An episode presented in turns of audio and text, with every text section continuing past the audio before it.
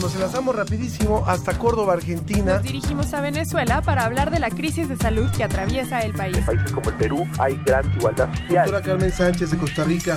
La Dirección General de Divulgación de la Ciencia de la UNAM y Radio UNAM presentan La Ciencia que Somos. La Ciencia que Somos. Iberoamérica al aire.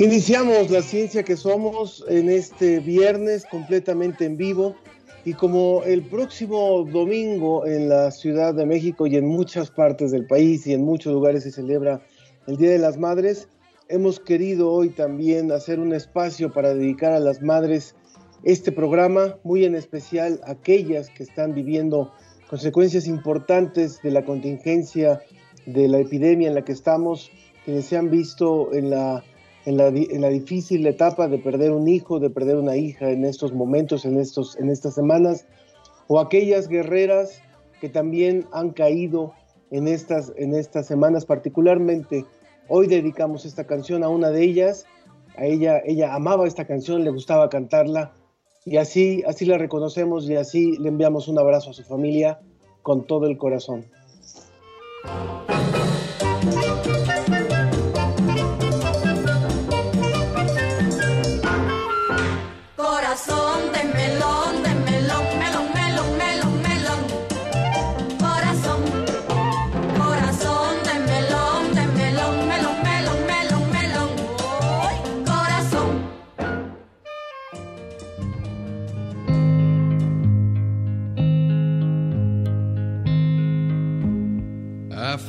love for me.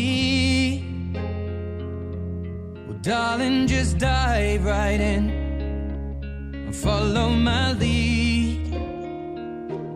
Well, I found a girl, beautiful and sweet.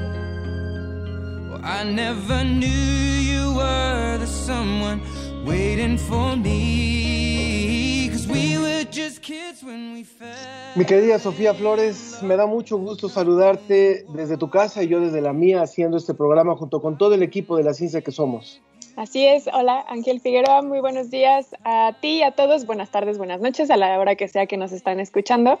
Gracias por estar sintonizando otra emisión más de la ciencia que somos. Vamos a estar hablando de pues de temas muy interesantes. Y estamos escuchando justamente esta canción de Ed Sheridan, Perfect Symphony, que la propuso Fabiola Fuentes a través de Facebook. Y así como ella, muchas personas del público atendieron a esta invitación de que ustedes mismos programen en estas semanas la música de la ciencia que somos. Vamos a escuchar.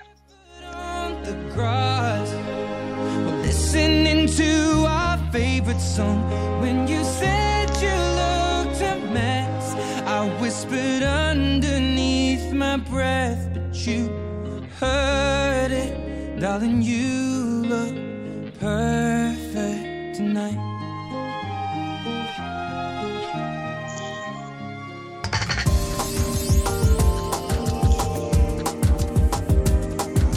Pues como es nuestra costumbre, no- nos enlazaremos hasta España con José Pichel, que nos hará el reporte de la agencia DICIT desde También- Salamanca. Perdóname Ángel, yo estaba yo ya cruzando. No, También adelante, vamos. También vamos a contar con la participación de la Red Mexicana de Periodistas de Ciencia, quienes nos harán un resumen de lo más destacado sobre COVID-19. Psicólogos sin Fronteras nos hablarán sobre la percepción psicosocial en México de esta pandemia durante la primera etapa de la contingencia. Ahora muchos nos encontramos cuidando de nuestros seres más cercanos, queridos, pero también tenemos derecho a ser cuidados. Vamos a hablar sobre el papel que juegan las mujeres específicamente en el cuidado de los enfermos o de personas también sanas pero que necesitan atención, tanto enfermos por COVID-19 por aquellos que están padeciendo esta pandemia. Posiblemente de fondo escuchan el se compran colchones y todo, pero bueno, estamos en nuestras casas y hay gente que sigue trabajando. Eh, la revista, como ves, no descansa y les trae muy buenas noticias también en este viernes. También muy en tenor con el tema que se acerca de la celebración del Día de las Madres, que ya se celebró en España, que se va a celebrar aquí en México. Vamos a estar hablando de un tema muy especial que le toca a las mujeres, que es la violencia intrafamiliar. Ahora que estamos específicamente viviendo este confinamiento doméstico, vamos a tener ese tema también. Pues de eso, de eso vamos a hablar y como siempre los invitamos a que participen con nosotros. Les recuerdo a quienes nos están escuchando eh, a través de Radio UNAM 96.1 y también a través de la página web de Radio UNAM, pues estamos transmitiendo en vivo eh, gracias a un esfuerzo que te hace Radio UNAM y la Dirección General de Divulgación de la Ciencia, de manera que los invitamos a que se sumen a través de nuestras redes sociales, Sofi. Así es, recuerden que estamos en Facebook, en La Ciencia que Somos, Twitter, arroba Ciencia que Somos. Desde España, El informe de la Agencia Iberoamericana para la Difusión de la Ciencia y la Tecnología, DICIT, con José Pichel. Pues le damos la bienvenida a nuestro colaborador José Pichel, eh, que se encuentra ahora ya en Salamanca. Eh, José, te mandamos un abrazo con mucho cariño y te agradecemos tu participación como siempre. Hola Ángel, hola Sofía, eh, muy buenas tardes desde España, buenos días para vosotros, encantado de poder volver a, a participar en vuestro programa después de las últimas semanas. Muchas gracias por estar con nosotros, José. Nos encanta que la tecnología nos brinda esta posibilidad de tenerte cerca, en la distancia. Y también para que nos cuentes cómo le está yendo a España, que ya han comenzado con este desconfinamiento. Sí, hemos empezado eh, lo que aquí se llama desescalada por fases, es decir, eh, poco a poco el gobierno ha ido planteando una apertura, un eh, desconfinamiento progresivo en función de eh, cómo se está comportando la epidemia en distintas regiones, provincias e incluso ciudades concretas. Es decir, no todo el país se va a ir abriendo al mismo tiempo. De momento estamos todos en fase cero pero a partir del lunes, en función de eh, las características de cada zona de salud, eh, se va a ir eh, abriendo más o menos de acuerdo con las decisiones de las autoridades sanitarias, tanto del Gobierno central como de las respectivas autonomías. Y eh, esa apertura depende de varias cosas. Eh, primero, de la situación epidemiológica que pueda tener eh, cada zona, si hay más o menos contagios, si los hospitales están todavía muy saturados o poco saturados y si todo va bien en las zonas más avanzadas, por ejemplo, a partir de la próxima semana se van a ir pudiendo abrir ya eh, con algunas condiciones, comercios, eh, restaurantes, bares, pero de momento de una forma muy controlada y progresiva. Por ejemplo, en eh, las zonas eh, más recreativas, eh, por ejemplo, los bares eh, que, que, os comentaba, solo se van a poder abrir las terrazas, es decir, de momento en esta primera fase no podrá haber gente en el interior de los bares, esas terrazas tendrán que tener espacios, también ocurre lo mismo en los comercios que, que, se vayan abriendo, por el momento incluso hay comercios con cita previa, aunque se trate de grandes, de grandes superficies y eh, todo ello también eh, teniendo en cuenta que en las últimas semanas eh, se ha podido regresar a algunos trabajos no esenciales, por supuesto los trabajos esenciales siempre han seguido en marcha, pero ya algunas empresas han recuperado esos trabajos con unas medidas de seguridad mucho más estrictas que antes y con la obligación, por ejemplo, de utilizar mascarillas en los transportes públicos. Te iba yo a preguntar, José, también estamos viendo ya en estos días imágenes del regreso a las escuelas, por ejemplo, en China, en Wuhan particularmente, y de ciertas medidas que han tomado en los salones, de ciertas medidas que han tomado al ingreso de los niños. ¿Qué, se, qué has escuchado tú, qué has sabido tú que se tenga previsto allá en España? Eh, no solamente en el caso de los, del regreso a las escuelas, sino el regreso a los trabajos. ¿Hay medidas de este tipo? Bueno, en el caso de, las escuelas, aquí está eh, prácticamente descartado que se pueda recuperar una actividad normal en este curso. Es decir, eh, la actividad normal se recuperaría eh, a partir de septiembre, el próximo curso escolar. Como mucho, eh, sí que se plantea eh, una actividad presencial eh, para la realización de algunos, de algunos exámenes, por ejemplo, los que dan acceso a la universidad. Entonces, eh, sería solo algunos exámenes eh, de, una forma, eh, bueno, pues eso, eh, también muy controlada con medidas de seguridad y solo en aquellos cursos que dan acceso a cambiar a otras, a otras titulaciones. Pero incluso en la vuelta de septiembre, lo que ha planteado el gobierno esta, esta semana es eh, que solo volverían eh, la mitad de los alumnos y seguirían turnando, es decir, eh, la mitad de los alumnos irían una semana, la semana siguiente iría la otra mitad de los alumnos y esas clases se irían compensando por vía telemática, es decir, se iría trabajando igual que se está haciendo ahora en estos meses con los alumnos a través de Internet.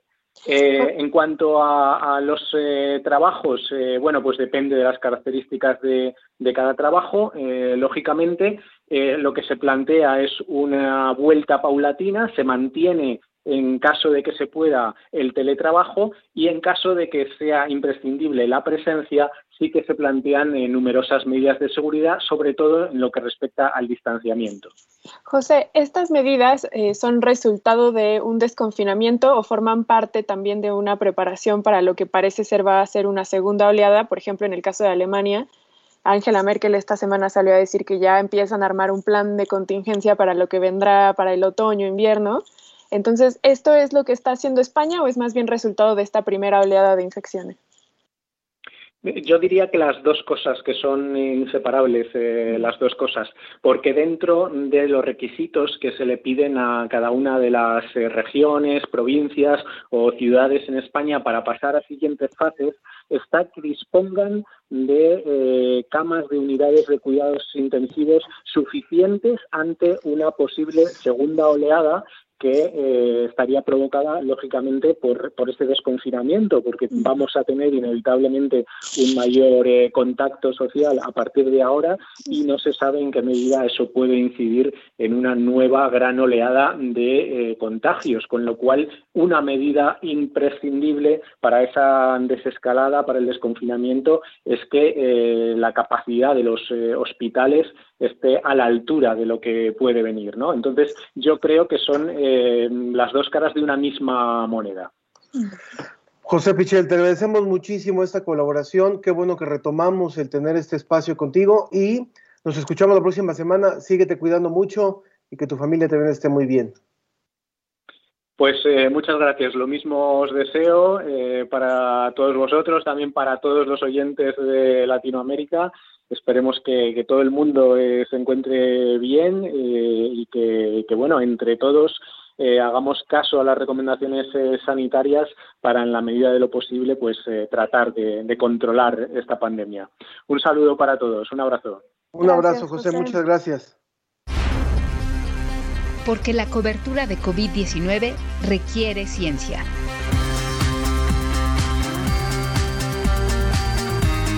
Con la Red Mexicana de Periodistas de Ciencia.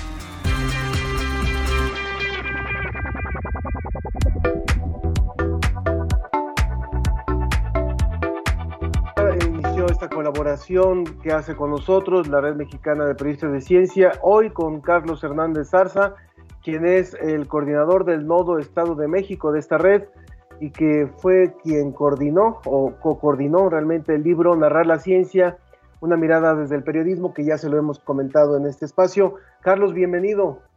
Hola, muchas gracias. Saludos Ángel y Sofía, aprecio el espacio a Radio UNAM a la productora de la ciencia que somos, que somos Claudia Gesto, y la oportunidad, por supuesto, a Leida Rueda, presidenta de la Red Mexicana de Periodistas de Ciencia. Les saludo efectivamente desde el Estado de México, en Toluca, donde también participamos un grupo compacto, pero bien representados de miembros de esta red.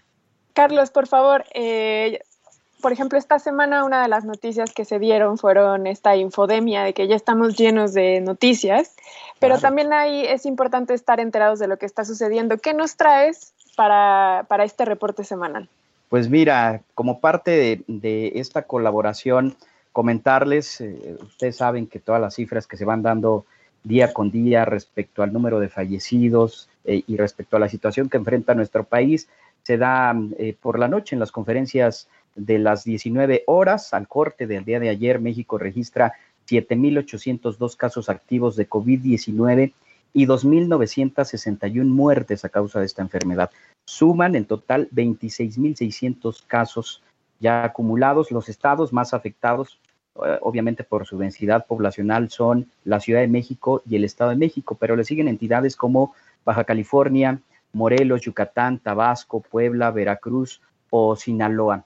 Una de las notas que, por ejemplo, también en esta semana ha llamado la atención, incluso por su polémica, ha sido el anuncio relacionado con la curva epidemiológica. De acuerdo al modelo matemático que instrumenta el gobierno federal, eh, entre ellos el modelo Centinela, se refirió una disminución de 60 a 75% en casos de COVID-19. La polémica, bueno, se desprendió eh, por este anuncio relacionado con el contraste de las proyecciones presentadas hace unas semanas. Recordemos, no obstante, que este tipo de modelos justo eso nos ofrecen, una proyección y no se trata de verdades absolutas. En fin, si a esto le agregamos la carga política, eh, pues evidentemente estamos ante un caldo de cultivo para generar este tipo de polémicas que, bueno, entre otras cosas, confunde a la ciudadanía. Bueno, platicarles además, eh, como ustedes saben, la noche del 4 de mayo arribó en el Aeropuerto Internacional de la Ciudad de México el el noveno ya vuelo proveniente de China con material médico. Trasladan entre guantes, mascarillas N95, mascarillas quirúrgicas, caretas protectoras y gogles.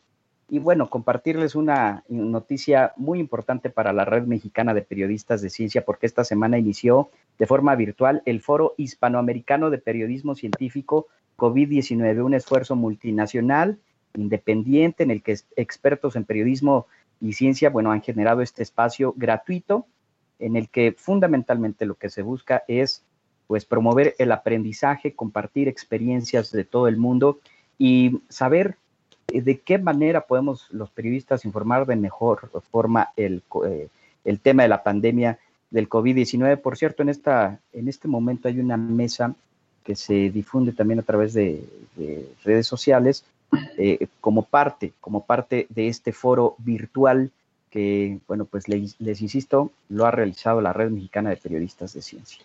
¿Cómo, cómo pueden acceder las personas a, esta, a estas actividades de este foro abierto de periodistas sobre este tema? Mira, en la página de la red está disponible el acceso a las ligas de Zoom. Estamos, eh, se está aprovechando pues eh, parte de estos programas eh, que últimamente han tenido mucho, mucho eco eh, y es eh, la forma en cómo se están pues incorporando todos los interesados a esta serie de mesas. en las mesas se habla sobre salud, medio ambiente y, por ejemplo, hoy, les insisto, se lleva a cabo una mesa sobre grupos vulnerables como pueblos originarios, comunidad LGBTI, migrantes o trabajadores sexuales, cómo están enfrentando esta pandemia y, bueno, pues qué cobertura debemos hacer los periodistas a este tipo de asuntos. Muy bien. Eh, gracias por esta información que nos avisas, Carlos, para que las personas que están sintonizando nos hagan chance de aguantarnos tantito y ya además bien terminando nosotros se vayan claro. para allá.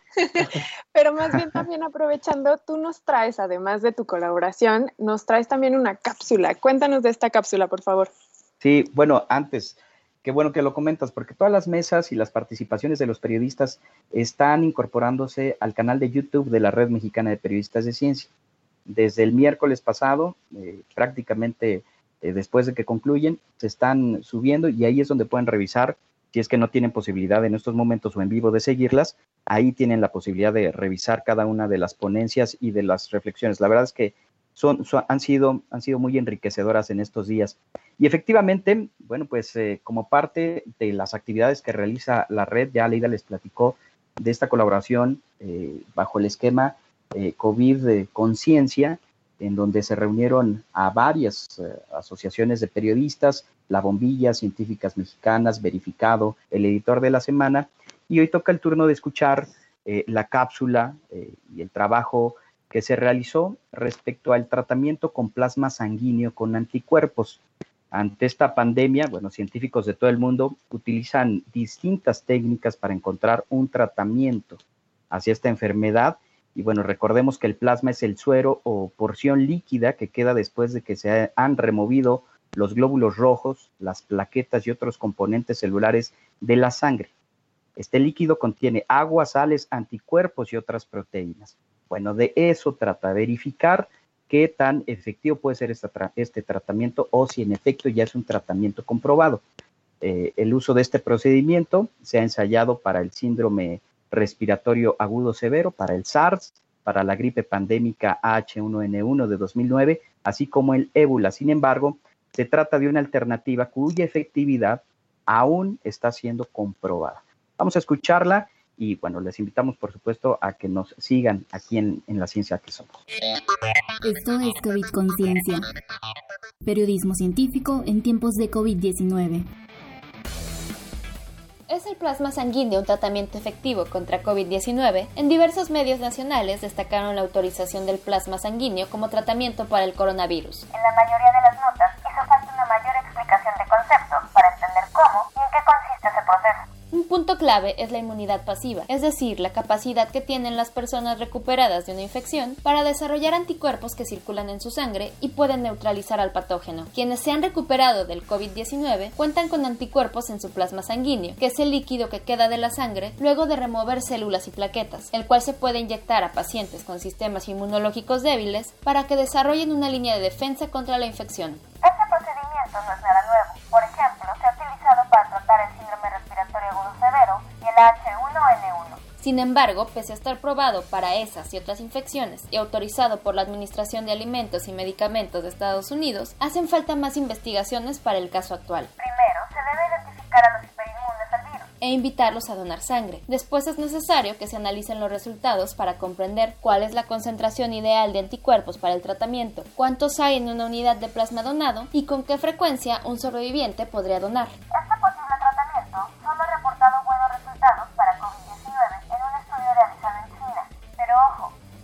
muestra de solo 5 pacientes. En el caso de México, donde se hacen pocas pruebas del virus, el potencial de donantes podría ser bajo. Para ser candidato, una persona debe haber recibido previamente una prueba positiva para el SARS-CoV-2, estar completamente libre de síntomas durante varios días y obtener un resultado negativo en una segunda prueba. Esto fue COVID Conciencia, periodismo científico en tiempos de COVID-19.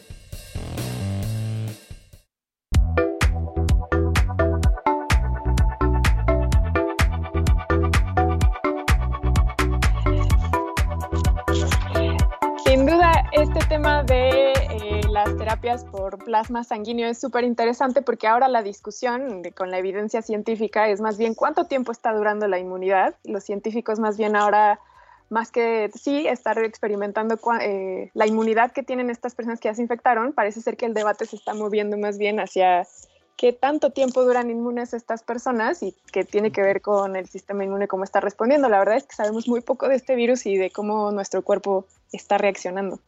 Efectivamente. Eh, efectivamente, ahí se está eh, concentrando la discusión y bueno, pues es parte de lo que los periodistas de ciencia ahora eh, nos estamos dando la oportunidad de verificar todo lo que va surgiendo. Recordemos, eh, pues se trata quizá de explicar incluso cómo es el proceso científico, ¿no? Pues hasta aquí la colaboración, únicamente eh, invitarlos a que sigan las redes sociales de, de la Red Mexicana de Periodistas de Ciencia, eh, en Twitter como arroba redmpc. Muchas gracias, muchas gracias, Carlos. Eh, Carlos Hernández de la Red Mexicana de Periodistas de Ciencia del Nodo Estado de México, responsable del Nodo Estado de México. Muchas gracias por participar con nosotros en este espacio. Gracias a ustedes. Buenos días. Muy Que buenos días. Muy bien, Carlos.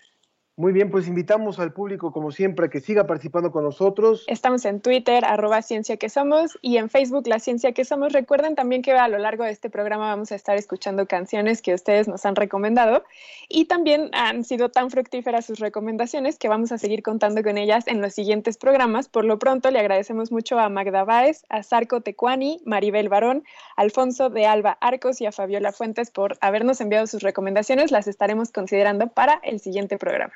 Exactamente. Y bueno, los invitamos a que se mantengan con nosotros porque cuando regresemos tenemos todavía mucha información y también música de esta que ustedes nos han propuesto. Vamos a hablar, por supuesto, con eh, Psicólogos Sin Fronteras y lo que ha representado un estudio que se hizo en la primera etapa de, de la contingencia. También vamos a hablar sobre las mujeres cuidadoras y las mujeres que requieren cuidado. Y bueno, eh, tenemos mucho más. Vamos a una pausa y continuamos en la ciencia que somos.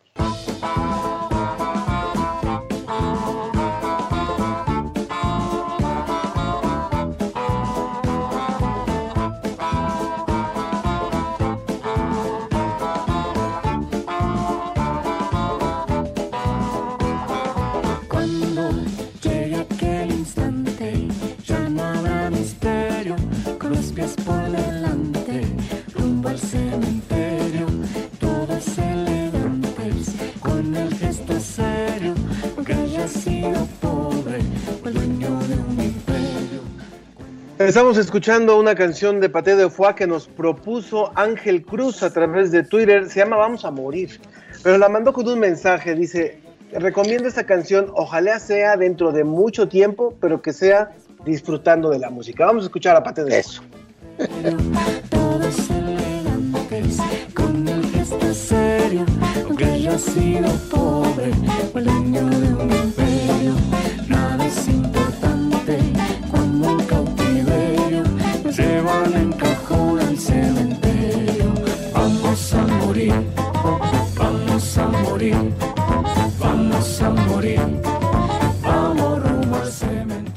Bueno, pues estamos ya, estamos ya eh, listos para nuestra próxima colaboración. Está con nosotros ya nuestros invitados de esta, de esta tarde también, de esta mañana, que son eh, los integrantes de la red de psicólogos sin fronteras. Por favor, doctor Jorge Álvarez, quien es académico de la Facultad de Psicología de la UNAM y jefe del programa de intervención en crisis, coordinador del dispositivo de atención psicosocial de Psicólogos sin Fronteras en México. Por favor, preséntenos a nuestro invitado de parte de- del programa Psicólogos sin Fronteras. Muy bien, él es el que está como investigador titular o responsable de una encuesta que hicimos justamente en, en el mes de marzo, ¿sí? Para poder medir la apreciación que tiene la gente, cómo estaba viviendo el día a día esta, este fenómeno que se estaba dando y que pues, era inusual para nosotros. Ellos aplicaron 6.200 formularios del 12 al 24 de marzo. Esto ya corresponde a la primera etapa de la contingencia. ¿Para qué nos sirvió esto? Nos sirvió para poder planificar estrategias de intervención y poder eh, tener muy claro qué tipo de circunstancias nos íbamos a enfrentar cuando ya tuviéramos la atención psicológica.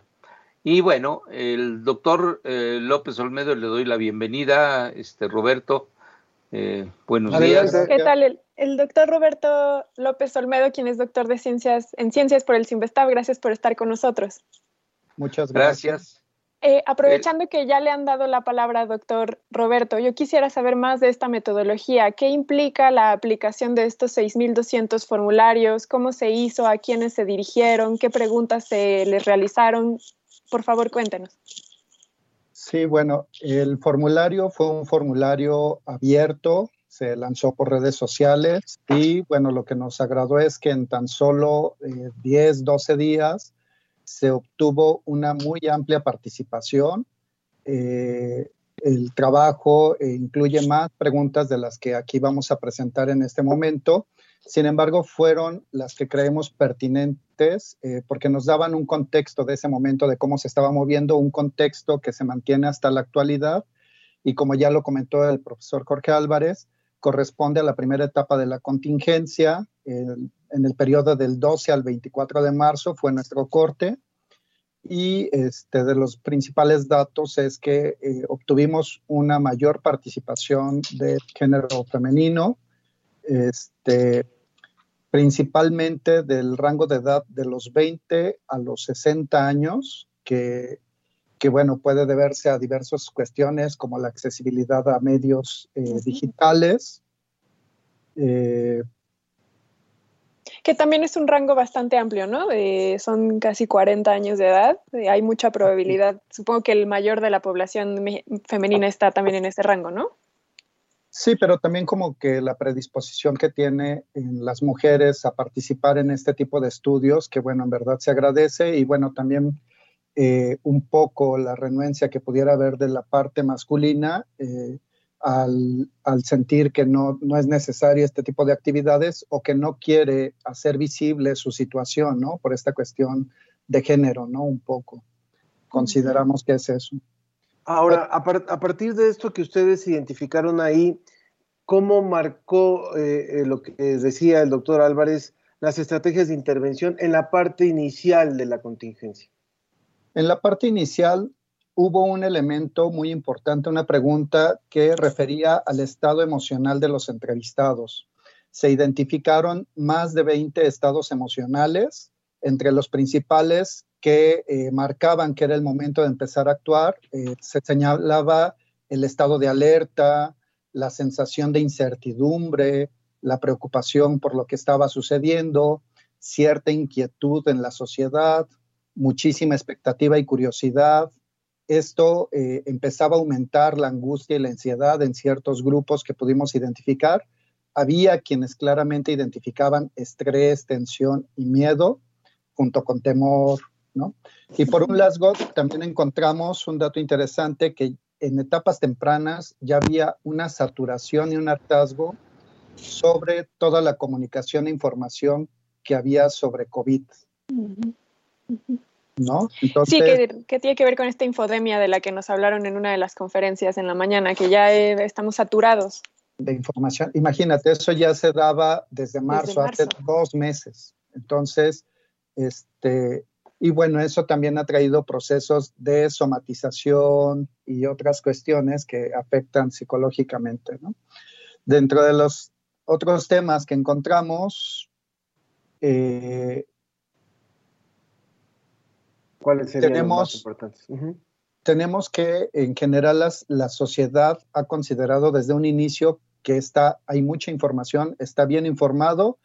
Sin embargo, un dato que sí nos llamó la atención es que ante el exceso de información, cómo se sentían ellos personalmente y había un rango eh, que podía llegar a la confusión. Había tanta información que podía ser confuso y hacía que todo ese exceso de información eh, no, no, no fuera tan útil en su proceso de apropiación. Eh, mucha gente buscó información por su cuenta, muchos tomaron de forma temprana y, medidas de protección ante la pandemia. En algunos casos, estos casos fueron vistos como mal, eh, no fueron bien tomados por la sociedad, se, tenía, se tomaban como un exceso de precaución, pero ahora vemos que, bueno, pueden ser como muy buenos elementos de la sociedad y que han ayudado a que no tengamos el impacto que pudo haber tenido el, el fenómeno, ¿no?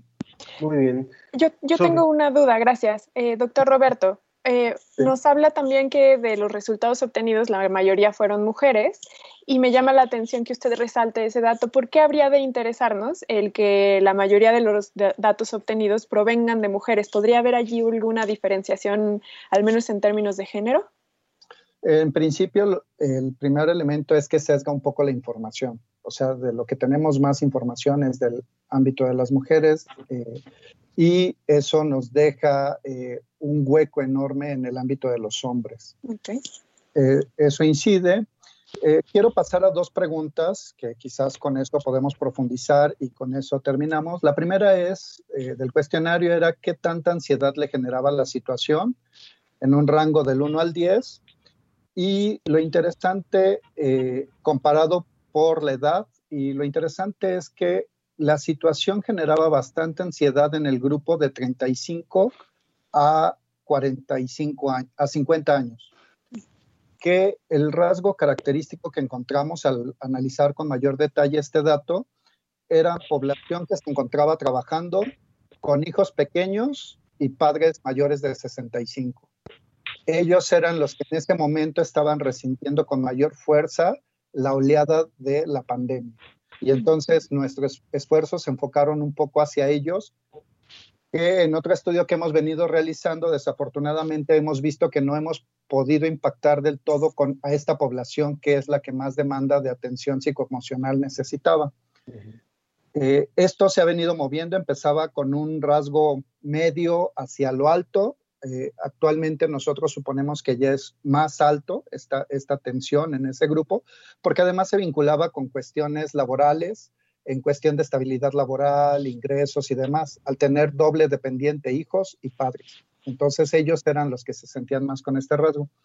La segunda pregunta, ay, bueno, quiero comentar que el estudio se dividió por estados, por Ciudad de México, zona metropolitana, y a nivel nacional no se encontraron diferencias, era similar para todo el país. Entonces no, no hicimos esta segmentación porque vimos que los resultados eran consistentes. La segunda pregunta, que es también muy relevante, era con referencia a qué tanto las personas consideraban que tenían control sobre la situación. El dato interesante es que eh, en ese momento el 60-70% de la población consideraba que tenía medianamente bien controlada la situación, pero lo preocupante era eh, aquellos, ese 20%, 15-20%, que no que ya estaba rebasada por la situación en una etapa temprana y que era una población de 35 a 45 años con estas características, que yo creo que lo que principal, es, principal problema que tenían era que eh, no tenían estabilidad laboral. Esta era su condición. Pues muy, muy, muy interesante. ¿Faltaba alguna Yo- pregunta? Yo, Eh, yo no. quisiera, yo quisiera Un, minutito, por Roberto. favor. Sí, Yo, yo quisiera preguntarte, Roberto, porque tú, eh, debo decirlo, junto con tus demás compañeros con los que iniciamos toda esta brigada, estamos hablando de alrededor de 90 psicólogos, ¿sí? Eh, tú estás supervisando un grupo y un turno de atención psicológica por vía telefónica. ¿Qué tanto ya la parte clínica, la parte de interacción con los usuarios, con los peticionarios de servicio psicológico, confirma o desconfirma tus hipótesis iniciales y estas tendencias si han ido cambiando, si han ido modificando y si ya vale la pena eh, empezar o pues yo sé que ya está en curso todo esto, pero tener datos ahora que pues ya llegamos al pico y que sentimos que ya va de eh, hacia abajo y este toda esta cuestión del confinamiento y toda esta cuestión de, de, de este pues de estar recluidos en, en, en casa la mayoría de las personas. Roberto, nuestro último minuto, por favor. Sí, nada más para cerrar, yo creo que la población que ha solicitado el servicio coincide un poco con este rango de población, pero si bien no hemos logrado acceder a la población de más escasos recursos, sí logra ser la de 35 a 50 años de edad.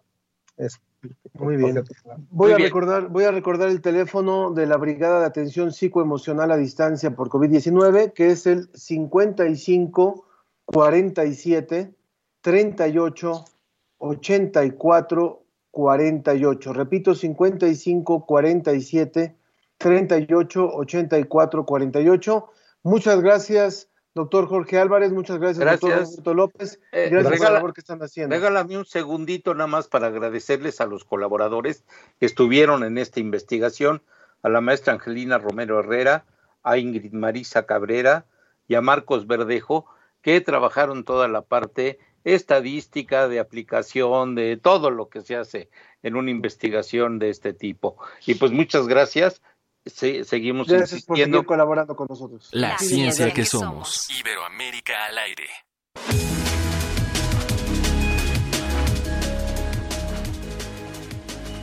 Bueno, y ya también está enlazada con nosotros eh, la doctora Olivia Tena. Ella es doctora en sociología adscrita al CEICH de la UNAM eh, y que ha participado en diferentes actividades académicas que tienen que ver con el, el trabajo que están realizando muchísimas mujeres frente a esta, a esta emergencia, ellas como cuidadoras, pero también con el derecho a ser cuidadas. Querido Olivia, ¿cómo estás? ¿Qué tal, Ángel? ¿Cómo estás? Qué gusto verte. Igualmente, igualmente, te vemos de ladito. Es lo que la- me decía, que si vol- que si podía voltear mi dispositivo, pero tengo una computadora grande, fija, No que no puedo problema. voltear. No hay ningún problema. Entonces, es que bueno. quiero, quiero decirle al público que para esta transmisión estamos apoyándonos en una plataforma que nos ha proporcionado Microsoft y agradezco de paso a Moisés y a Carlos, nuestros, nuestros asesores y técnicos, y quiero anunciar al público que muy pronto van a poder ver por internet incluso estas transmisiones para que puedan incluso seguir esto vía eh, radio, vía internet, vía la página de Radio UNAM o vía esta plataforma para ver a los invitados también y a los conductores. Eh, por favor, Sofi. Muchas gracias. Gracias, doctora Olivia. Gracias por estar con nosotros. Eh, con respecto a este tema del papel que jugamos las mujeres eh, como cuidadoras en general, pero ahora específicamente en esta pandemia, yo leía un- una publicación en redes sociales que decía la economía no está cerrada. Lo que pasa es que la gente está cocinando, está limpiando y está cuidando a sus, a sus seres más queridos. Lo que pasa es que los economistas nunca habían valorado el trabajo que normalmente hacen las mujeres. ¿Qué papel estamos jugando las mujeres en este momento de crisis? Pues mira, eh, se está visibilizando porque esto existe desde antes, pero se está haciendo cada vez más evidente ahora porque se está aumentando la crisis de los cuidados. Eh, sabemos que, que hay una cantidad de, de niños y niñas, adolescentes que están en sus casas. Hay bebés que antes tenían cuidadora o, eh, o tenían apoyo de abuelas y de abuelos para el cuidado, para que las madres pudieran desempeñar otras actividades. Y ahora esto eh, pues se terminó prácticamente, ¿no? Excepto algunos pequeños casos de algunas personas que contratan eh, cuidadoras eh, y que están saltando encima de sus derechos, debo decirlo, pero en general eh, eh, esto ha, ha echado por delante esta, esta, esta problemática tan grande, donde las mujeres están cuidando hijos, están, eh, las mujeres incluso se quejan mucho eh, de que están, eh, aparte de cocinar, limpiar, el- las- los cuidados de higiene ahora son mucho mayores, hay que limpiar todo lo que se compra. eh, está es una gran responsabilidad que se pone en la, en la, en la espalda de las mujeres. Cuidar muchas veces enfermos, sabemos que muchas de las personas que se están enfermando eh, se les pide quedar en casa, eh, muchos de los más, más contagiados hombres que mujeres, eh, y esto exacerba muchísimo el trabajo, el cuidado de la, de la, de la tercera edad. Y aquí hay un, un tremendo problema porque aparte de que se hace eh, muy evidente esta carga hacia las mujeres de diferentes estratos sociales, cada, cada una de manera diferente, por supuesto, pero se hace evidente que el sistema económico, en el cual se ha estado eh, fijando en el mundo prácticamente eh, todo, el avance y el desarrollo de los países, pues está sostenido por las mujeres. Y actualmente está sostenido por las mujeres todo esto que está sucediendo. Y es un trabajo que ha sido invisibilizado. ¿no? Y que es, no solamente es cuidar, porque a veces hay quienes piensan es que los hombres cuidan también porque juegan con sus hijos. Bueno, no es nada más cuidar en términos de jugar, ¿sí? El cuidado implica muchas cosas, incluso ahora que se habla tanto del aumento de la violencia en los hogares por, por cuestiones de, de- del encierro. eh, eh, yo estaba reflexionando con mis estudiantes también que, que, que este cuidado ahora también está incluyendo esta contención emocional de la familia. ¿sí? ¿Quiénes están conteniendo a la familia? Pues son las propias mujeres, porque si esto se desborda, ¿sí? ellas mismas pueden ser objeto de, de violencia o puede afectar emocionalmente a sus hijas y a sus hijos. Entonces, son enfermeras, aparte de lo que hacían siempre, aparte ahora son enfermeras, son psicólogas, eh, son higienistas, eh, tienen que saber cu- cuidar, tener cuestiones de- médicas que pues nunca antes lo hicieron. Una, una amiga mía me decía es que tuve que aprender a inyectar, Eh, se moría de miedo a inyectar a su hija. En fin, eh, con esto es englobo un Sí, vamos a ver si podemos retomar esta. ¿Sí? Eh, esta problemática que, nos tiene que, hacer reflexionar, y sabemos todas y todos. Algo que es muy importante también, Olivia, estamos hablando con Olivia, la doctora Olivia Tena, adscrita al CEICH de la UNAM, eh, que es este centro de estudios interdisciplinarios de la UNAM en ciencias y humanidades. Eh, ¿qué, qué puede ¿Cómo puede transformar esta visibilidad que hoy estamos teniendo del trabajo de las mujeres, del, gran trabajo que hacen las mujeres en la vida cotidiana antes de lo que fue, ha sido esta pandemia? ¿Cómo puede haber una transformación? ¿Realmente habrá, habrá, se puede esperar una transformación a partir de esta visibilización? ¿O, o cuál es la, la- la perspectiva que ustedes tienen?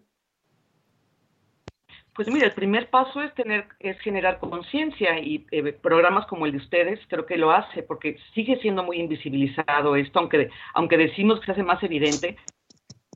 Pero las discusiones públicas, si tú te das cuenta, Ángel, están más en la economía, más en el resolver, que si las empresas, eh, que si cuántos se van a morir, que en fin, esa es como una preocupación y yo lo entiendo, ¿sí? Pero sigue muy invisibilizado qué es lo que está sosteniendo toda esta parte se habla, por lo menos ahora se habla eh, del papel que juegan las enfermeras, que también un 80% son mujeres y un, casi un 50% de del personal médico son mujeres también.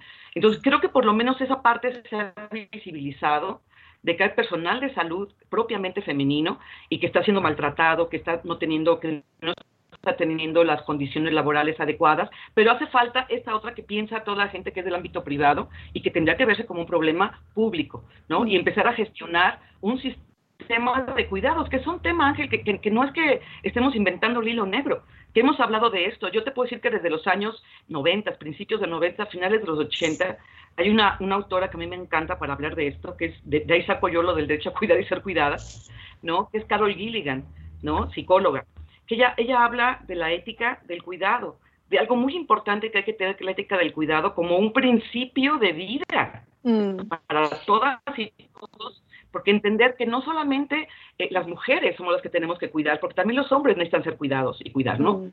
Porque de, decía eh, que, que eh, parece ser que el cuidado es un asunto eh, de mujeres, una ética mm. del cuidado que siempre ha sido femenina. Y dice ella, pero la ética del cuidado tiene que ser humana. O sea, no una ética femenina. Entonces, por ahí tendría que ser la reflexión, me parece. Doctora Olivia, me llama mucho la atención de manera grata su, su, observación porque sin duda la evidencia científica demuestra efectivamente lo que usted está comentando y también hay evidencia científica que demuestra que cuando se trata de atención médica las mujeres somos las más olvidadas, es decir, que se da prioridad a, por ejemplo, hacer líneas de acción y los modelos que se usan para líneas de acción son pacientes hombres enfermos. Entonces también recientemente la FDA, distintas organizaciones nacionales de otros países, pero que internacionalmente juegan un papel muy relevante, han empezado a incluir en sus lineamientos a las mujeres como también modelos para el cuidado, para que entonces se empiece a cuidar también tanto a hombres como a mujeres. Entonces no es nada más el papel que las mujeres jugamos como cuidadoras, sino el papel que jugamos al recibir una atención médica bastante pobre. ¿Cómo es esto también? Pues mira, eh, yo te puedo decir que aquí hay dos vertientes, ¿no? Porque los hombres eh, tardan más en acudir al médico, por ejemplo, ¿no? En esta construcción de la masculinidad, de ser fuerte, etcétera, eh, parece que ir al médico es mostrar debilidad, ¿no? Entonces, eh, a mí no me extraña en ese sentido, aunque no tengo el dato de que esa sea la razón, pero eh, interpreto que el por qué mueren más hombres, aparte de que dicen que hay cuestiones biológicas eh, de entre la gente infectada, yo creo que también porque los hombres tardan más en ir a, en ir a atenderse, ¿no? Entonces, esa es otra cosa. Pero, pero lo que tú me preguntas creo que tiene que ver más con la relación médico-paciente o médica-paciente. Sí. ¿No? Donde siempre se le da, cuando el, cuando el hombre va a pedir ayuda, ya sea psicológica, ¿sí? O por una, enfer una enfermedad biológica, siempre se le pone mucha más atención, y eso sí hay información y hay datos científicos, se le da mucha más atención a los varones que a las mujeres. Por eso es que el Instituto de Psiquiatría y Mabel Burín desde Argentina tienen documentado esto, donde, donde hay, un, hay un texto que se llama eh, No se preocupe, tómese un tecito. ¿No? Que es una recomendación que se le da a las mujeres cuando van con problemas emocionales y demás, o biológicos, y dicen, no, no, lo suyo es psicológico, o sea, las mujeres, mm. por definición, tenemos un problema psicológico y tómate un tecito, ¿no? Esto también, las mujeres somos más medicadas que los hombres, menos escuchadas, entonces, eso también es una diferencia en este momento del, del COVID, ¿no? Que, que hay que verlo desde una perspectiva de género, de cómo los hombres están siendo socializados, yo aquí me quiero enfocar mucho en el asunto de la masculinidad. Sí. ¿Por qué los hombres nos cuidan? No cuidan. No, no los hombres cuidan menos. Desgraciadamente estamos teniendo alguna, algún inconveniente con la, con la conexión a internet de, de la doctora Olivia Tena. A ver si ahí nos escuchas, Olivia. Creo que ya, ya, ya te reconectaste. Si no, eh, si no, vamos a retomar, por supuesto, este tema con ella y con otros investigadores e investigadoras que están abordando las problemáticas de, de, que están viviendo las mujeres en esta contingencia. Olivia. Yo te escucho muy bien. Sí, Desgraciadamente nosotros escuchamos un poquito cortada tu, tu voz, pero quiero agradecerte muchísimo. Tal vez si apagas tu cámara puede mejorar eh, la señal de tu voz. Si quieres apagar un poquito tu cámara y podemos solamente quedarnos con el audio para Yo te poder escucho cerrar. bien, no sé si ustedes me escuchan. Escuchamos un poquito Sí, se oye un entrecortado. poco cortado. Les también a- recordamos a todas nuestras personas que nos están escuchando que estamos haciendo este esfuerzo vía remota, todos en nuestras casas y también conectados en una plataforma streaming. Entonces les pedimos su comprensión para todos estos problemas técnicos que hemos tenido. Ahora sí, ¿te escuchamos, Olivia? Sí. Desgraciadamente. Ahora sí, ¿verdad? No. Bueno, Bueno. despedimos entonces a la doctora Olivia Tena. Eh, eh, como decía Sofi, es un esfuerzo súper importante para hacer esta transmisión. Todos estamos enlazados vía internet a través de una plataforma. Se enruta todo hacia un cerebro, digamos, y de ahí se manda a Radio UNAM, en donde nos reciben la señal y la difunden para todo el país. Pero créanos que vamos a retomar este tema, puesto que es muy importante para que, para que lo sigamos hablando en, en en distintas emisiones. Vamos ahora a algo de la música que nos ha propuesto el público de la ciencia que somos, como lo ha hecho Magda Báez, Sarco Tecuani, Maribel Barón, Alfonso de Alba y Fabiola Fuentes. Esas se quedaron pendientes para la próxima, las próximas emisiones. Pero ahora sí tenemos una que nos hizo Areli MT en Facebook, ¿no, Sofi? Así es, vamos a escuchar a uno de los que fueron mis grupos favoritos. Ya ahora he dejado de amarlos tanto, pero viva la vida. Vamos a celebrar la vida con Coldplay. I used to rule the world. Seas would rise when I gave the word. Now in the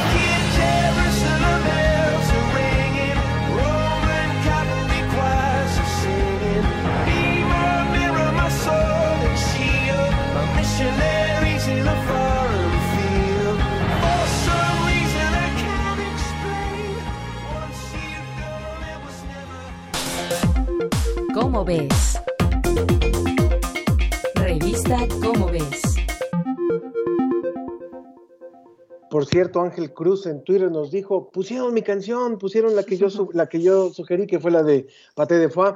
Bueno, ya está con nosotros Estrella Burgos, editora de ¿Cómo ves? Querida Estrella, ¿cómo te va? Espero, Hola, poderte, espero poderte ver a través de esta cámara también, si nos abres tu cámara, si quieres que te veamos, pero si Es no, también no, te escuchamos. muy bien. Y No, no, no te quiero preocupes. lo No de te la preocupes, lo de la doctora. y lo de la doctora, pero, te qué gusto, escuchamos perfecto, te escuchamos muy bien. Qué gusto estar con ustedes, la verdad. Gracias por estar también con nosotros, Estrella. Cuéntanos que la revista, ¿cómo ves? No descansa a pesar de esta pandemia. No, igual que ustedes tampoco descansan. Estamos todos ahí. Sí, estamos trabajando. Qué bien, cuéntanos. Y gracias por Coldplay también. ¿Y qué podemos encontrar en la revista de cómo ves de este mes de mayo, pero también en las pasadas, tanto de abril como de marzo? Que están abiertas a todo el público, están gratuitas a todo el público. Sí, están gratuitas en una edición digital especial, no es un simple PDF, sino que se hizo una, un, un formato particular para que, para que la puedan leer con mucha comodidad. Eh, creo que ya, se- ya habíamos comentado en el programa que a partir de abril cambió, cambiaron muchos aspectos del diseño, creo que quedó, quedó muy lindo. Eh, tu- tuvi- empezamos con secciones nuevas, pero bueno, me voy a ir, si quieren, un poquito cronológicamente, porque, bueno, porque marzo, la de marzo, pues nuestra portada fue el coronavirus. La verdad es que cuando publicamos esa portada, pues sabíamos que se podía poner como se puso. pero esperábamos que no. Eh, entonces ustedes van a apreciar ahí el cambio tan grande en la, en la expansión de, de, de- la COVID-19. eh, pero este artículo, por supuesto, sigue siendo muy vigente y explica muchas cosas de, los, de este tipo de virus, de los coronavirus que son, eh, eh, cómo, empezó el contagio, en fin. Yo creo que es un muy buen eh, pues, co- compendio en este momento de, de- por qué estamos como estamos, ¿no? Entonces, eso es la, la portada de marzo. Hay eh, otros, otros artículos. Uno que me gusta mucho es cómo se buscan planetas fuera del sistema solar. Eso es como para relajarnos un rato y no pensar en la pandemia. Luego, la bioquímica de un corazón roto. ¿Qué le pasa a nuestro corazón, a nuestro corazón de a de veras, el corazón, cuando nos lo rompen figuradamente, ¿no? A ver, cuéntanos, cuéntanos un poquito de ese, a ver, está, está muy interesante. Pues eh, tiene que ver, digo, todo esto tiene que ver con, con lo que nuestro cerebro percibe como, como una situación de amenaza, lo que nos estresa, eh, lo que nos estresa, como a veces nos lleva a la tristeza, ¿no? Y toda la bioquímica que está involucrada en estas, en estas eh, emociones. Porque, bueno, pues finalmente lo que sentimos, eh, pues tiene que ver con todas las, sustancias que libera nuestro cerebro, en particular ciertos neurotransmisores, ciertas hormonas, y, y eso nos altera mucho el, el estado de ánimo. Entonces, eso explica por qué uno se siente tan mal cuando lo abandonan. ¿No? No, no, no crean que son nomás ustedes, no. A todo el mundo esos son algunos de los que tenemos en, en marzo. Luego. Era Miguel Mateos, que es tan fácil romper un corazón. No, o sea, que sí hay una parte de realidad de que el corazón sí sufre, sí. Sí, sí no, sí, y no es difícil romperlo, ¿eh? Tiene razón, Miguel Mateos. Además que buena canción, pero bueno. Luego en, en abril, bueno, en abril la portada es moda rápida, la industria que desiste al planeta, por- porque esto que, que tiene unos años de que uno puede ir comprar ropa a bajo precio, digamos, comparativamente con, con la ropa este, de diseñador, que es extraordinariamente cara, en fin, esta es una ropa más accesible, que te dura tres lavadas y que en todo el proceso de fabricación y de distribución y de desecho, ya que nosotros nos deshacemos de esa ropa, el daño que se le hace al, al ambiente. Entonces, pues, guarden su ropa, cuídenla, lávenla con cuidado eh, y póngansela muchas, muchas, muchas veces, porque eso va a ayudar al medio ambiente. Es un problema muy, muy serio. O sea, no, no es cualquier cosa, es un problema muy serio. En este número también van a saber por qué hay tan pocos pelirrojos en el mundo. Todo tiene que ver con la genética, algo de planes que hay de usar tecnología espacial para, para resolver un problema muy grande de la física, que es la, la, la separación que existe actualmente entre las dos teorías eh, pues más modernas, más importantes, que son la mecánica cuántica y la relatividad general, que no se hablan ni se llevan bien, como si no existieran la una para la otra y cómo se trata de, pues, de, de resolver este asunto. Y luego en mayo tenemos la constelación Starlink. Bueno, ahora el, el dueño de la empresa SpaceX, Elon. Musk, está muy famoso porque le quiere poner un, un nombre verdaderamente espeluznante. Sí, a su bebé. A su bebé. Espero que la ley no se lo permita. Pero bueno, además de, querer ponerle un nombre horrible a un bebé muy lindo, pues él lo que quiere es poner 12.000 pequeños satélites en órbita alrededor de la Tierra de comunicación. Eh, ya puso, pues ya por los 400, me parece, y eso, pues en teoría le dará acceso a Internet a, a todo mundo, ¿no? Hasta los lugares más remotos. La cuestión, eso también tiene un impacto. Y este artículo, pues, examina qué impacto es ese, ¿no? Luego tenemos un programa bien bonito de la UNAM, de un centro que está en Cuernavaca, que es de cómo manejar los desechos para generar la menor cantidad de basura posible. De hecho, el artículo se llama Cero Basura y es un programa que ha funcionado muy bien eh, y que pues deberíamos leerlo también para nosotros pensar cómo podemos hacer algo así. Muy bien. Luego tenemos el meteorito Allende, que cayó, cayó hace pues poquito más de 50 años aquí en el norte del país, y, y cómo sigue dando, dando elementos para, para el conocimiento, seguimos aprendiendo del meteorito. Y bueno, Muy luego están nuestras secciones que algunas lidian con la, con la pandemia.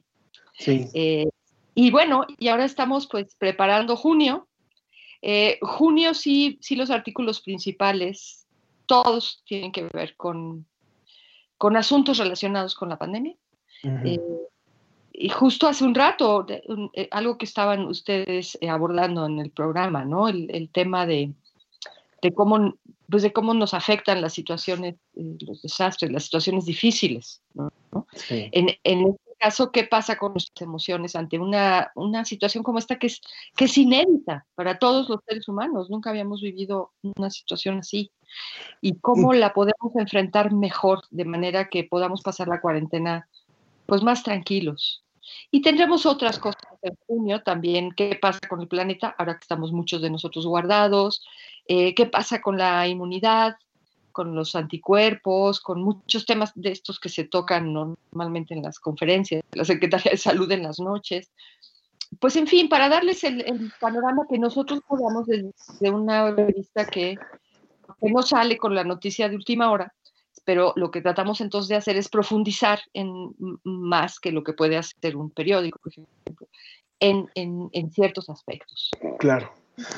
Pues Estrella, y sobre todo también decirle al público que esto es desde la perspectiva de cómo ves, que es un ejercicio muy profundo de divulgación y con un estilo muy claro para, poder, para que el público lo pueda entender de otra manera. No es, como tú lo dices, la noticia del día, pero sí la noticia profunda, la información profunda, bien trabajada, como siempre lo he hecho, como ves, en estos 22 años. Muchísimas gracias, Estrella Burgos, editora de la revista Cómo ves, por esta participación. Muchas gracias a ustedes. Les mando un abrazo, un abrazo virtual, eh, y espero que nos podamos ver en persona muy pronto. Perfecto, perfecto. ¿Te gusta Queen? Hoy, sí. ¿Y te gusta Don't Stop Me Now? Por favor. Bueno, pues Maribel Barón, Barón la sugirió a través de Facebook. La vamos a escuchar un pedacito y continuamos en la ciencia que somos. Gracias, Estrella. Hasta luego y párense a bailar, que les va a hacer bien. Hasta Claro. luego. Bye, bye.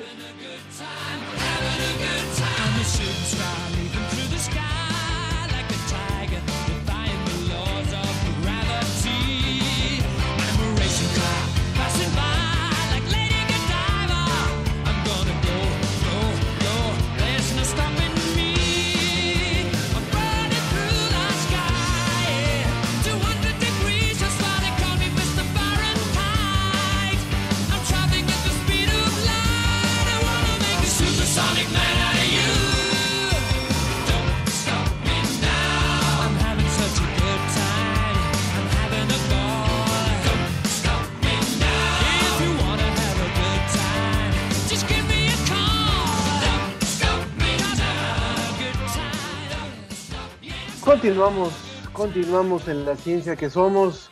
Bueno, la verdad es que eh, tenemos comentarios del público también. Eh, Loga Benjer dice, excelente tema, muchas veces las mujeres las, las invisibilizamos los propios familiares, siendo que son las que mantienen unión, cuidan y son la fortaleza, no solo ahora en la pandemia, sino siempre. Y también Luigi Angelo dijo, podrían grabar las opiniones de algunos expertos que entrevistan y reproducirlo después en el programa para no depender ahora de la transmisión en vivo como acaba de pasar, sobre todo decía que estaba muy interesante lo de la doctora Olivia. Sí, ciertamente ahora dependemos un poco más de la conexión internet que, que tengan nuestros invitados. Vamos, créanos que estamos haciendo todos los esfuerzos para que podamos, podamos tener la mejor transmisión para ustedes. Y ya tenemos a nuestra próxima invitada, Sofi. Así es, vamos a seguir hablando con este tema de las mujeres cuidadoras, pero específicamente desde otro enfoque. Y para eso está con nosotros la doctora Lucía Sichia, quien nos va a hablar sobre todo de este contexto del que mencionábamos al inicio del programa que tiene que ver con la violencia intrafamiliar. ¿Cómo estás, doctora Lucía? Hola, ¿qué tal? ¿Cómo te va, Sofía? Muy ¿Me bien, muchas- bien? Todo muy bien. Muy bien. y muy bien, también la vemos muy bien, ahora sí. Ah. Muchas gracias. Ustedes, eh, bueno, han realizado una encuesta eh, que tiene que ver con todo esto que hablamos de la eh, violencia intrafamiliar. Y es de hecho una de las preguntas que yo tenía cuando me enteré que las íbamos a entrevistar para hablar de esto, que es cómo se estudia un tema que se vuelve tan íntimo y del que pocos hablan y que nos enteramos más bien por estadísticas que tienen que ver con llamadas de auxilio, por ejemplo, pero ¿cómo se estudia la violencia intrafamiliar? Bueno, ese es un tema súper complejo y creo que acá tenemos que hacer un reconocimiento a muchos años de historia del feminismo, desde lo que llamamos la segunda ola del feminismo de una manera esquemática, ¿no? Para visualizarlo en un contexto específico, y es en los años de los 60 y los 70, cuando se planteó eh, el eslogan que tiene mucho contenido y que implica que lo personal es político, ¿no? Entonces, una manera de visibilizar lo que pasa en el ámbito doméstico es politizar ese espacio. Entonces, eso es un proceso histórico, ¿no? Y acá tenemos distintas realidades porque hay interseccionalidades, es decir, no solamente estamos hablando de una cuestión de género, también estamos hablando de una cuestión de clase social, de procesos de racialización, eh, de diferentes formas de opresión que hacen que visibilizar ese espacio sea más complejo. Entonces, una manera de abordarlo y poder acercarnos a lo que puede ser una violencia intrafamiliar es primero en crear espacios donde las personas sepan que pueden recurrir. Segundo es también esto, visibilizar. ¿Qué quiere decir que lo, que lo personal es político? Visibilizar que lo que me pasa a mí no es algo individual ni un caso aislado, sino que tiene que ver con relaciones estructurales y lo mismo que me pasa a mí te puede pasar a vos, le puede pasar a otra persona, a cualquier sujeto feminizado. Esa es la idea de lo personal es político. Y esta manera, cuando se empiezan a hacer en los 60 y los 70 asambleas, donde las mujeres cuentan su experiencia, empiezan a compartir las violencias vividas sexuales, físicas y psicológicas, entonces empiezan también a verse en las otras personas, a sacar esa idea de vergüenza, porque encima fíjate que lo que nos enseñan es a tener vergüenza, Claro. ¿no? y a- además del miedo, ¿no?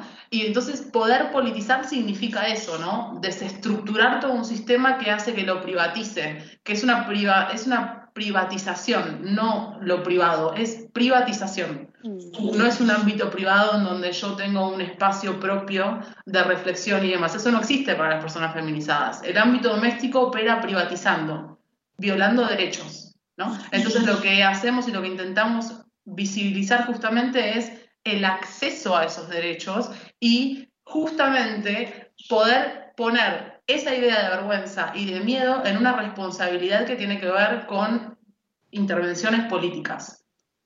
Eh, hay que recordar que nuestra invitada, la doctora Lucía Sichia, Siquia, Sichia, ¿no? Es eh, de, ¿cómo? Como quieras.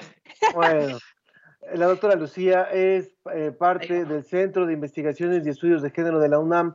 Y en este caso, a mí también me gustaría preguntar, preguntarle, es, eh, tenemos más identificado cuando se habla de violencia hacia las mujeres, de- hacia las mujeres adultas que son pareja de- de- en, un, en una- en un entorno familiar. Pero ¿qué pasa con las mujeres adolescentes? ¿Qué pasa con las mujeres niñas? Bueno, ahí también tenemos, además de, de estratos sociales, eh, además esto que comentaba antes de procesos de racialización, tenemos también clases etarias. Y es súper interesante porque cuando se ide- identificamos que estamos en un sistema androcéntrico, por androcéntrico identificamos a un tipo de sujeto. Es un varón blanco, cis, quiere decir que se identifica con el género que le asignan al nacer, en occidental, heterosexual y adulto. La sociedad es adultocéntrica. Entonces, homogeneizamos clases etarias y desacreditamos, sacamos autoridad epistémica a niñas, niñes en general y adolescentes. Entonces también esas subjetividades, las personas que son niñas y que son adolescentes, muchas veces tampoco creen ser autoridad para poder afirmar, tomar una decisión, una decisión, visibilizar qué les está pasando, ¿no? Siempre está el miedo a la desconfianza y una misma desconfía cuando es niña adolescente de lo que le está pasando y piensa que tiene culpas y responsabilidades que en realidad tienen que ver con relaciones de poder centradas en este adultocentrismo. Entonces ahí tenemos una doble complejidad, una feminización que aparte está infantilizada en el sentido que entendemos lo infantil, ¿no? Como desacreditando credibilidad a eso que se dice. Entonces, sí, Sofía. Perdón, perdóneme, doctora Lucía, es que estoy muy interesada con lo que nos está contando, me parece magnífico todo esto que nos cuenta y quisieras pedirle si pudiera irnos enfocando esto que nos está diciendo con los resultados que ustedes obtuvieron con esta encuesta que desde el Centro de Investigaciones y Estudios de Género de la UNAM han implementado con esta estrategia de quedarnos en casa. Sí, bueno, el portal este que, que, que abrimos desde el CIEC es fundamental porque lo que hacemos además es abrirlo, a- o sea, abre también la posibilidad de que las mujeres puedan acceder a hacer la encuesta porque es abierta. Y lo que, lo que vemos obviamente es una romantización del quédate en casa, que no es real. Primero porque no todas las personas pueden quedarse en casa, sobre todo mujeres en, en situación de trabajo doméstico. Eh, y de otras formas, porque es, eh, eh, muy alto el número de, mujeres que están en condiciones de trabajo informal. y en segundo, en segunda instancia, es porque ese quédate en casa para, para una mujer es una carga en muchos sentidos. Primero, porque puede tener condiciones de violencia física por sus parejas, que ya sucede, y también lo hemos visto. Y segundo, por todas las tareas de cuidado que recaen, normalmente se ven incrementadas. Piensen que eh, las niñas ahora no están yendo al colegio, entonces tienen las actividades en casa. ¿Quién se hace cargo de esas actividades? Obviamente acompaña, en general, la mamá. Las tareas de cuidado también en personas que llamamos de tercera edad. ¿Quién se hace cargo de esos cuidados? Todas esas tensiones y todo ese trabajo doméstico también es violento, porque hay que hablar de todos los tipos de violencia. O sea, tenemos violencias que tienen que ver con los femicidios, obviamente, y tenemos violencias que esos feminicidios en realidad se retroalimentan de estas otras violencias y que es romantizar no solamente el quédate en casa, sino también las tareas de cuidado. Las mujeres no nacemos para cuidar, no es nuestro deseo intrínseco, nos hace feliz la maternidad y, y tener niñez. Obviamente que hay una construcción social que, sobre la cual vamos formando nuestro deseo y la forma en que nos realizamos. Y es un trabajo. Cuando decimos que es un trabajo invisibilizado, realmente es un trabajo físico y psíquico. ¿Por qué? Porque la verdad ponemos el cuerpo, ponemos la energía y no hay reconocimiento. No hay reconocimiento ni siquiera de las mismas mujeres que lo hacen, que a veces ellas mismas invisibilizan su, invisibilizan su propio trabajo. Y acá entonces tenemos que hablar del quédate en casa y de la salud mental. Porque el Pues- quédate en casa eh, también implica salud mental. Claro. Lucía, muchísimas gracias por esta colaboración. Tenemos No. que ir cerrando y despidiendo Sí. el programa. Nos dice eh, Loya Benger, dice, excelente tema, muchas veces las mujeres las invisibilizamos los propios familiares, siendo que son las que mantienen unión, cuidan y son la fortaleza, no solo ahora en la pandemia, lo había dicho, y también nos dijo Gaby Frank, un abrazo y apreciamos el esfuerzo que hacen por transmitir este programa. Pues muchas gracias, doctora eh, Lucía Chiquia de, del CEICH. Gracias por haber estado con nosotros y Del esperemos... CIEG, del CIEG. Perdón, del CIEG. Ya, Por ya estamos aquí. No, muchas gracias a de- ustedes. eh, Invitamos, invitamos a todas las personas a que entren al portal del CIEG y que se acerquen que hay una, hay, hay, hay una parte de reflexiones donde van a poder ver los efectos de la pandemia con perspectiva de género, datos que tienen que ver justamente con los números en términos de personas en casa, qué pasa con eso y las encuestas. El CIEG es el Centro de Investigaciones y Estudios de Género de la UNAM. Muchas gracias. A ustedes. Muchas gracias. Y bueno, nos tenemos que ir, eh, Sofi. Eh, nos Así vamos es. a ir escuchando una propuesta de Vince Gilardi. No, no es cierto. Ah, no, no, de Alfonso, perdón, Alfonso de Alba. Vamos a escuchar Vince Gilardi. Guaraldi. Y a quienes agradecemos hoy nuestra producción. Claro que sí, en la producción le agradecemos mucho a Alma Cuadros, a Susana Trejo, por favor, también claro que sí, parte de este equipo. En la musicalización a Alma Cuadros, en redes sociales a Paulina Trápaga, Alma Cuadros y Sharon Hernández, en la asistencia de producción Sharon Hernández, en los controles Ricardo Pacheco y Arturo González, en el apoyo de Microsoft a Moy Luna, Moisés Luna y a Carlos Pérez, en la producción general Claudio Gesto y a ti Ángel Figueroa. Muchas gracias, Sofía Flores. Nos vamos escuchando Joe Cool. Y esta ha sido la emisión de La Ciencia que Somos. Los esperamos la próxima semana. Cuídense mucho y que tengan un- una muy buena semana, lo mejor posible.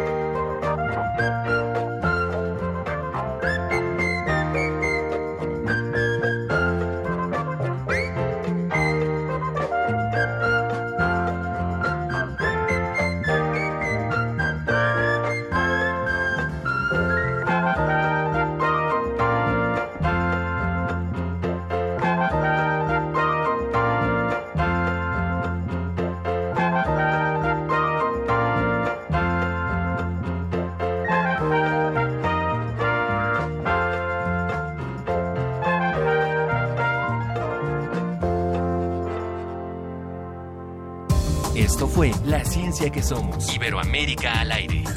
La Ciencia que Somos. Una producción de la Dirección General de Divulgación de la Ciencia de la UNAM y Radio UNAM.